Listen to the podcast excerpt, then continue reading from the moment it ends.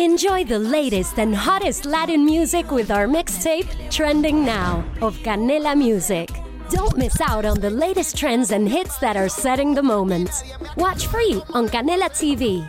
Presented by Verizon.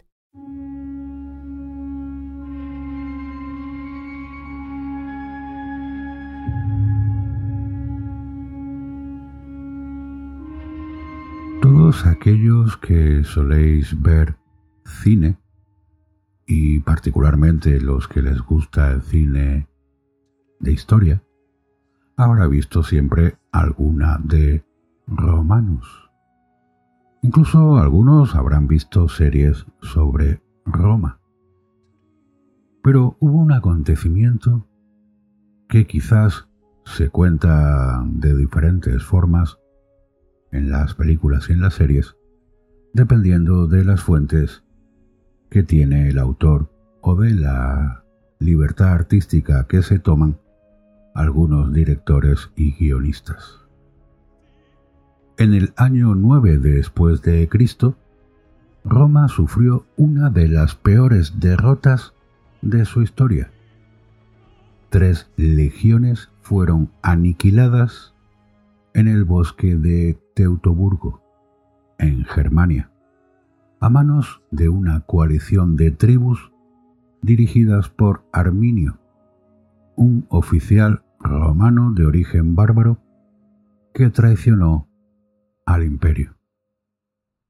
Os voy a contar, seguramente os suena esto, lo que realmente sucedió en aquel entonces.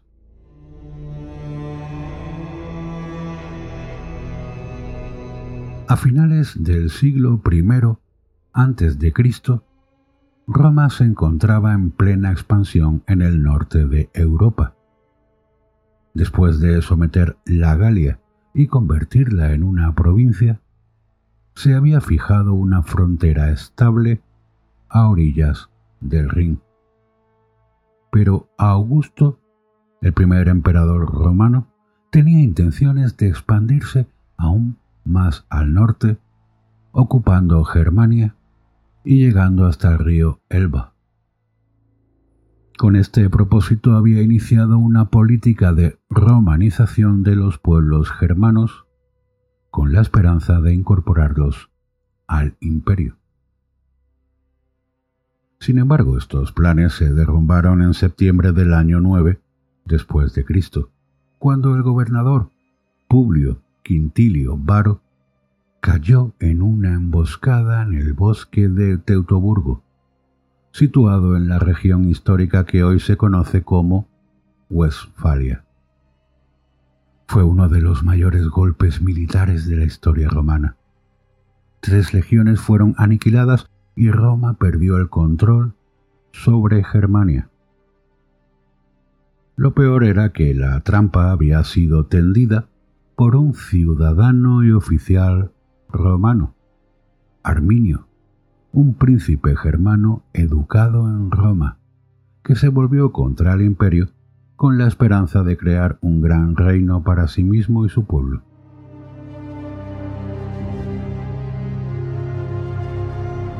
Arminio era príncipe de los queruscos, una de las muchas tribus germanas que habitaban entre los ríos Rin y Elba. Cuando era muy joven había sido llevado a Roma, donde había recibido una educación y entrenamiento militar a la par que cualquier niño de la nobleza romana. Es como alguien de los países árabes que se radicaliza, pues es educado en Inglaterra o en Estados Unidos. Como veis, los hechos se van repitiendo en la historia. Esto no es nada nuevo, lo que vivimos hoy aunque en la práctica fuera un rem, también formaba parte de una estrategia de romanización muy habitual en aquellos entonces, educando a futuros líderes bárbaros en una sociedad romana, se esperaba hacerles apreciar las ventajas de pertenecer al imperio. Como hoy.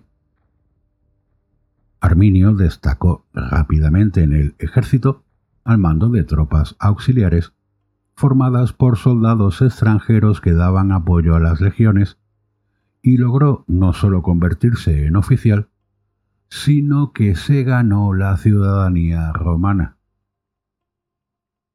Romanos y germanos vivían en una relación de cierta ambivalencia. Estos últimos, los germanos, no eran oficialmente un pueblo sometido, sino aliado, y por lo tanto, en teoría, debían tener derecho a seguir autogobernándose a cambio de la lealtad y el pago de un tributo. Sin embargo, experiencias anteriores con otros pueblos habían demostrado la conveniencia de un proceso de romanización que los integrara al modo de vida romano y evitara revueltas. Los germanos apreciaban ciertas ventajas de la romanidad, como carreteras y el comercio, que les daba acceso a productos muy variados, pero no veían con buenos ojos las obligaciones que ello comportaba, como la de pagar impuestos y someterse a la administración romana. Poco más o menos como ocurre con Cataluña. ¿Mm? Dame del Estado para construir mis carreteras y dame para tener mi comercio, pero eso de pagar impuestos y someterse a la administración central, como que no. Es que la, historia siempre se repite. Yo por eso insisto tanto, y por eso meto estas cuñas en la historia, para que lo veáis y lo apreciéis. Bueno, quizás no siempre lo hago. En especial, la justicia era siempre un motivo de problemas, ¿cómo no? Las tribus estaban acostumbradas a resolver los conflictos y ofensas de acuerdo con sus propias normas y costumbres, y no aceptaban ni entendían que debiera ser un juez romano quien arbitrara sus asuntos e impusiera sentencias. ¿Verdad, chistorra? Inhabilitado, pero no lo asumes. Entre los años 4 y 9 después de Cristo, la situación en Germania fue volviéndose más precaria. Una rebelión en Panonia, provincia situada entre los Balcanes y el Danubio, había obligado a movilizar la mayoría de legiones apostadas en el norte, dejando solo tres, la 17, la 18 y la 19 ava, a Publio Quintilio Varo, el legado, comandante militar y gobernador en territorio germano. Varo tenía experiencia en el gobierno de otras provincias como África y Siria, pero Germania era muy diferente a estas. Sus habitantes tenían una organización tribal, y su geografía, dominada por densos bosques, dificultaba la exploración y las tácticas militares típicas de las legiones, que fundamentalmente operaban muy bien a campo abierto. Además, en su afán de conseguir resultados y ganar mérito a ojos del emperador, había intensificado la presión sobre los germanos para que se adaptaran al modo de vida romano, con el resultado contrario de aumentar el descontento hacia el imperio y hacia él personalmente. El gobernador, no obstante, creía poder contar con el apoyo de Arminio y de sus tropas queruscas. Varo, a quien el historiador romano Dion Casio describe como un hombre de carácter confiado, pues no parecía tener motivos para sospechar. Arminio había dado suficientes muestras de valor y de lealtad a Roma, y era el mejor aliado posible por su autoridad entre los jefes de las demás tribus y su conocimiento del territorio. Dos factores que, en cambio, pensaba usar para su propio beneficio. Precisamente el hecho de haber sido educado en Roma le había hecho consciente de que existía un modo de organización mayor que el de la tribu. Aunque no dejó constancia de las razones que lo llevaron a traicionar al imperio, los historiadores romanos señalan su personalidad ambiciosa como un motivo probable. Ya no se conformaba con ser un príncipe aliado entre tantos, y habría querido convertirse en rey de los germanos. Por otra parte, podía ser consciente de que, aunque hubiera obtenido la ciudadanía, a ojos de la sociedad romana más conservadora, siempre sería un bárbaro en el fondo.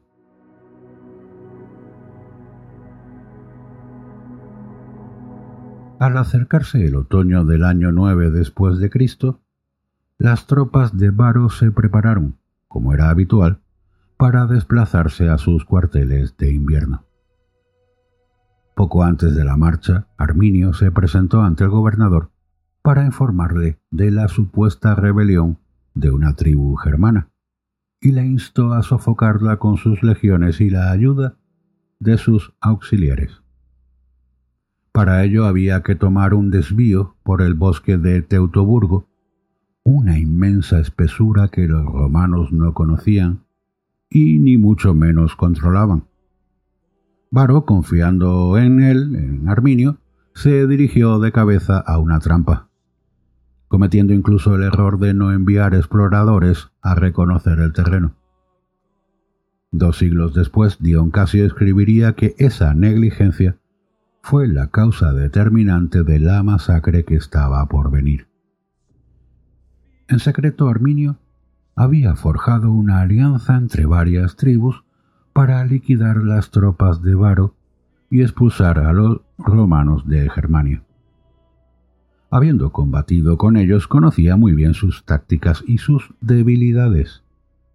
Sabía que la fuerza de las legiones radicaba en su capacidad de luchar en formación. Para ello necesitaban un terreno de combate amplio y plano. El bosque de Teutoburgo era todo lo contrario. No había espacios abiertos, los caminos eran tortuosos y el terreno estaba constantemente embarrado debido a las lluvias. Era en cambio el escenario ideal para los germanos que podían emboscarlos fácilmente y al no llevar armadura eran mucho más ágiles que los legionarios. Esto es lo que se llama hoy en día en tácticas militares la guerra de guerrillas que hizo, por ejemplo, que en España se expulsara a Napoleón Bonaparte, con esas escaramuzas en caminos tortuosos, bosques, etc.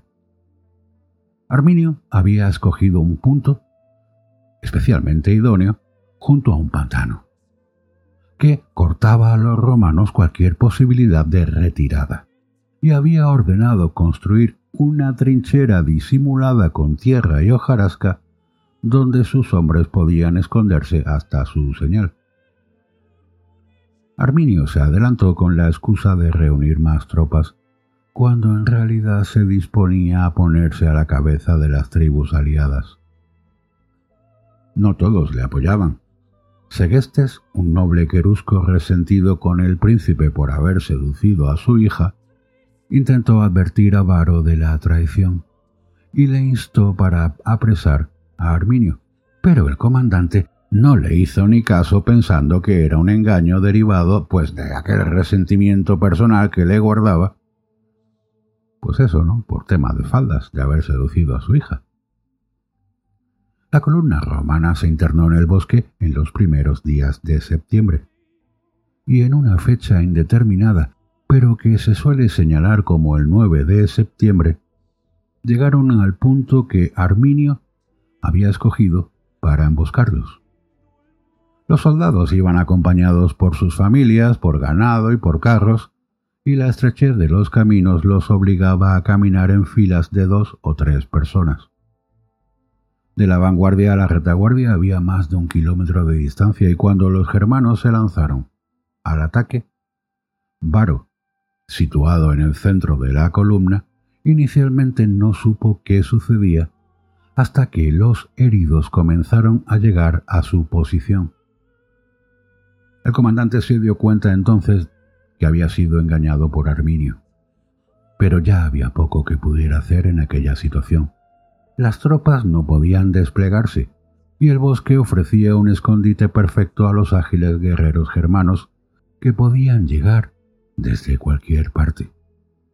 El pantano les impedía replegarse y sus enemigos habían cortado el camino.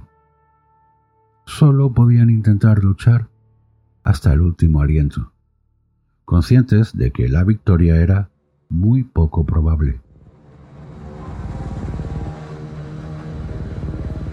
Las tres legiones fueron aniquiladas casi por completo. aproximadamente entre 15.000 y 20.000 soldados, sin contar a los civiles que los acompañaban. Uno de los mayores desastres militares de la historia romana. Muchos oficiales, incluyendo el propio Varo, prefirieron quitarse la vida con su propia espada antes que caer en manos de los germanos que sacrificaban sus prisioneros a los dioses.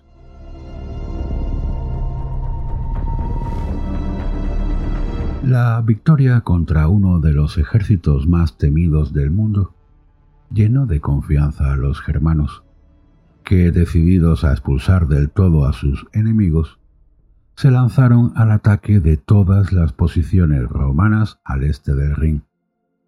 Las guarniciones y campamentos, así como algunas ciudades, fueron completamente destruidas.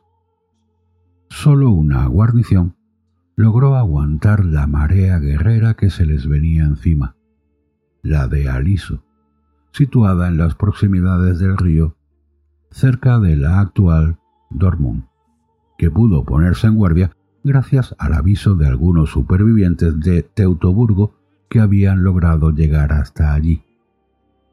Después de un asedio de varias semanas, los romanos lograron romper el cerco y atravesar el Rin donde se unieron a las legiones del general Tiberio Claudio Nerón y consiguieron evitar que los germanos cruzaran el río para invadir la Galia. Tiberio había sido enviado por Augusto, que había recibido un golpe durísimo al conocer lo sucedido en Teutoburgo. El historiador romano Suetonio, en su obra Vida de los Doce Césares, describe cómo el emperador entró en un estado de desesperación y rabia que lo acompañó el resto de su vida. Cuentan por último que quedó tan consternado que durante varios meses se dejó crecer la barba y los cabellos, que se golpeaba a veces la cabeza contra las puertas gritando Quintilio Varo, devuélveme las legiones, y que consideró cada año el día de la derrota como el día del dolor y de luto. Ese día de luto era el 9 de septiembre, por lo que esta fecha se considera como indicativa de la batalla de Teutoburgo. La derrota tuvo un gran impacto en Roma, que empezó a ver con temor esas tierras boscosas y salvajes más allá del confín del imperio, y también a sus habitantes, a los que Augusto mandó expulsar de la ciudad. Pasarían seis años antes que un ejército romano cruzara de nuevo el Rin, pero Augusto no era un hombre que dejase una afrenta sin vengar, y menos una tan grave como aquella. Debía haber castigo, y debía ser un castigo implacable. Dio órdenes de retomar Germania al precio que fuera, y confió el mando al nieto de su hermana, un prometedor general llamado Tiberio Druso César, que por sus éxitos ha pasado a la historia con el nombre de Germánico. A su lado luchaba el propio hermano de Arminio, que se había criado junto a él en Roma y había permanecido fiel al imperio ganándose la ciudadanía y un nombre romano, Flavus. Entre los años 14 y 16 después de Cristo, las tropas de Germánico llevaron a cabo una campaña de reconquista que en realidad tenía muchos tintes de venganza, porque atacaban cualquier asentamiento germano que encontraran, sin pensarlo.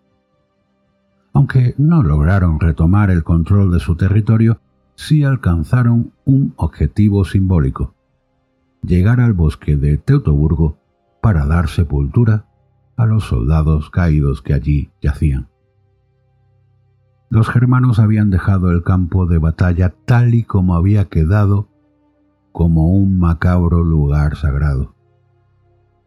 Los romanos se encontraron con una escena dantesca de esqueletos aún cubiertos por sus armaduras, cráneos clavados en los árboles y restos de altares donde los germanos habían sacrificado a los prisioneros.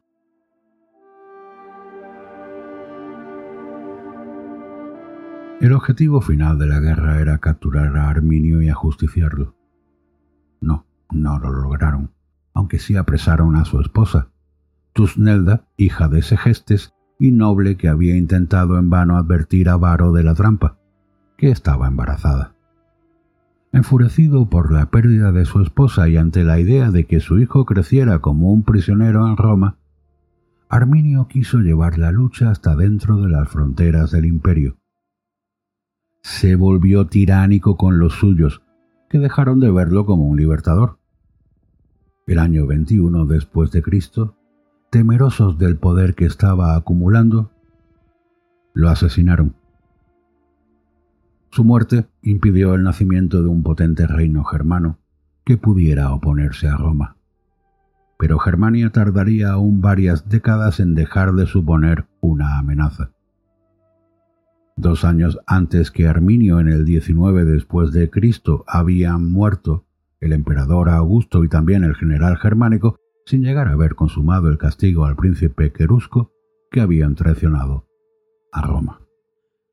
Le sucedió como emperador el general Tiberio, que siendo un gran militar como era, llegó a una conclusión racional el proyecto de conquista de Germania era demasiado costoso en términos humanos y económicos, y la venganza no justificaba el peligro y la dificultad de aquella guerra eterna. Retiró sus tropas al otro lado del Rin y convirtió el río en una frontera fuertemente militarizada, renunciando al objetivo soñado de extender el imperio hasta el Elba.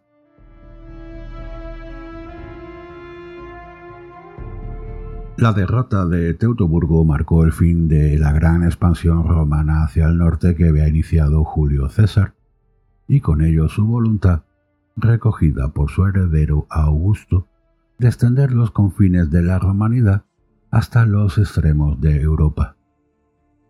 Ese deseo no venía motivado por la ambición, puesto que Germania ofrecía pocos recursos que pudieran considerar valiosos sino que nacía en parte de la creencia en el destino de Roma como imperio universal y a un cierto temor.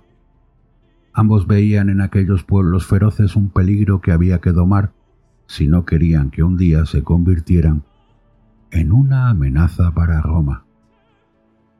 Arminio, por su parte, no logró unificar a los germanos bajo un único mando, aunque se convirtió en una figura mítica y el propio Martín Lutero lo esgrimiría quince siglos después como un símbolo de la oposición a Roma. La batalla de aquel bosque también significó el fin de la incipiente romanización de estos pueblos y abrió una brecha profunda entre el mundo germánico y el latino.